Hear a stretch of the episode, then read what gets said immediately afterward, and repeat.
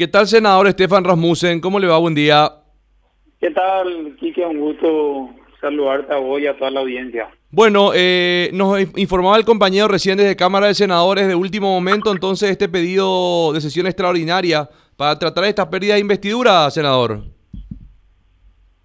Sí, realmente no hay palabras en el sentido de que se acaba de entrar la nota a la, a la 11 menos 10 de la mañana, hace 20 minutos, y, se convoca para dos horas. evidentemente es un blanqueo, ¿verdad? Y sobre todo aprovechando, entre comillas, que la, la ciudadanía está preocupada por, por la vacunación, por salvar sus vidas, obviamente. Entonces es como que un momento... Perdón, senador, ¿un blanqueo dijiste? Claro, entonces mete para rechazar.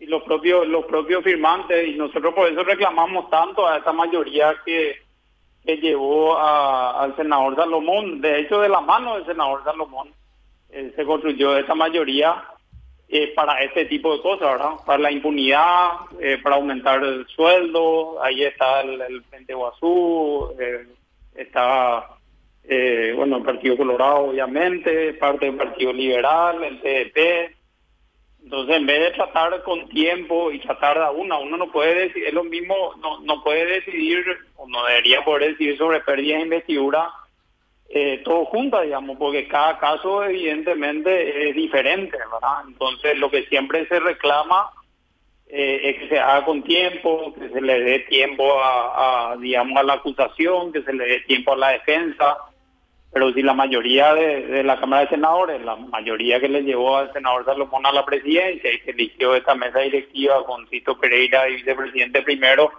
y Hermelino eh, Ortega de, vicepresidenta segunda, convocan una extraordinaria dentro de dos horas para tratar la posibilidad de que tres senadores pierdan sus bancas, eh, evidentemente es para, para rechazar y es una burla hacia la, hacia la ciudadanía y sobre todo me parece muy miserable aprovechar la preocupación ciudadana hacia la vacuna eh, para hacer este tipo de convocatoria, ¿verdad? O sea, ni, ni, ni dan ni 24 ni 48 horas.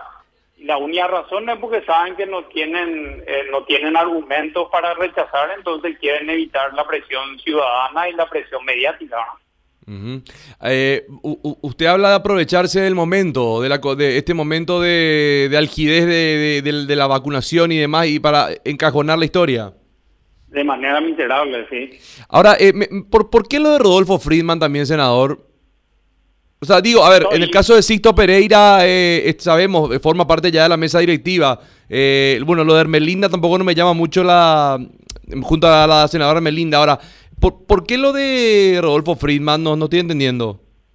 No, son tres períodos de investidura que se tratan. La de Javier Zacarías Irum, la de Tito Pereira y la de Rodolfo Friedman. Los tres forman parte de la mayoría y seguramente esto es parte del acuerdo para llevarle al senador Salomón a la presidencia. Que se rechacen las ferias de investidura. Bueno, son tres son cuatro ferias de investidura realmente que están presentadas hoy eh, en la Cámara de Senadores que nosotros, de hecho, venimos reclamando que se traten, pero con tiempo, ¿verdad? no con dos horas de, anticipación, porque es obvio que van a, que, que, que, presentan para rechazar, ¿verdad? Pero son cuatro, la, la cuarta es la de Sergio hoy Ah, ok. que también está presentada, pero esa, eh, curiosamente, no se incluye en el orden del día, seguramente porque el senador Sergio hoy no está dentro, dentro del acuerdo para el blanqueo, ¿verdad? Entonces, si la si la si la si la excusa, digamos, es no, vamos a tratar todas las ferias de investidura para que no queden cajoneadas, la pregunta es por qué no incluyen también la de Sergio Doy, ¿verdad? Entonces, claramente es una jugada, yo creo que miserable en el sentido de la situación sanitaria del país, de que la gente está preocupada por otras cosas para, para, para el blanqueo y para la impunidad, ¿verdad? Porque evidentemente eh, tienen vergüenza de defenderse y por eso hacen todas las apuradas. Y, efectivamente están los votos.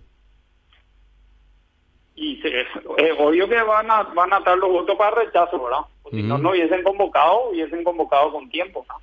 ¿Y, y, de, hecho, de hecho, los propios eh, acusados, entre comillas, ¿verdad? Lo que se presentaba en la, la feria de investidura, firman la nota para la extraordinaria, ¿verdad?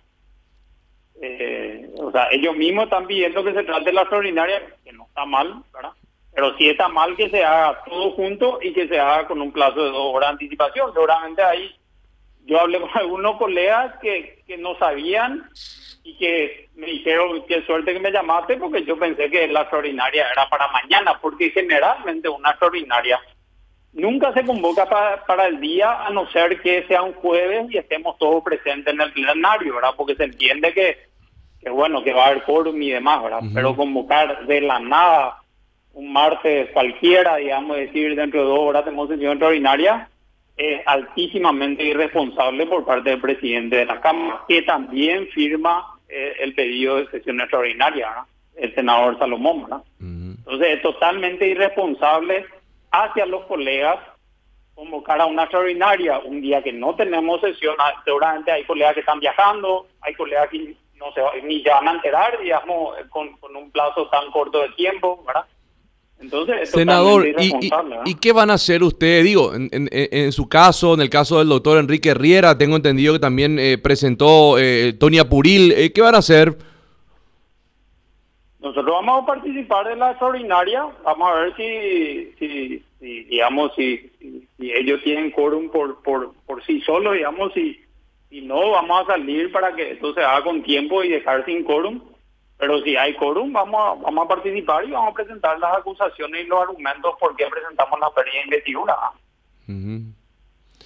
Bueno, senador, vamos a estar eh, atentos. Dale, Quique. Hasta luego, muchas gracias. Un y a la audiencia.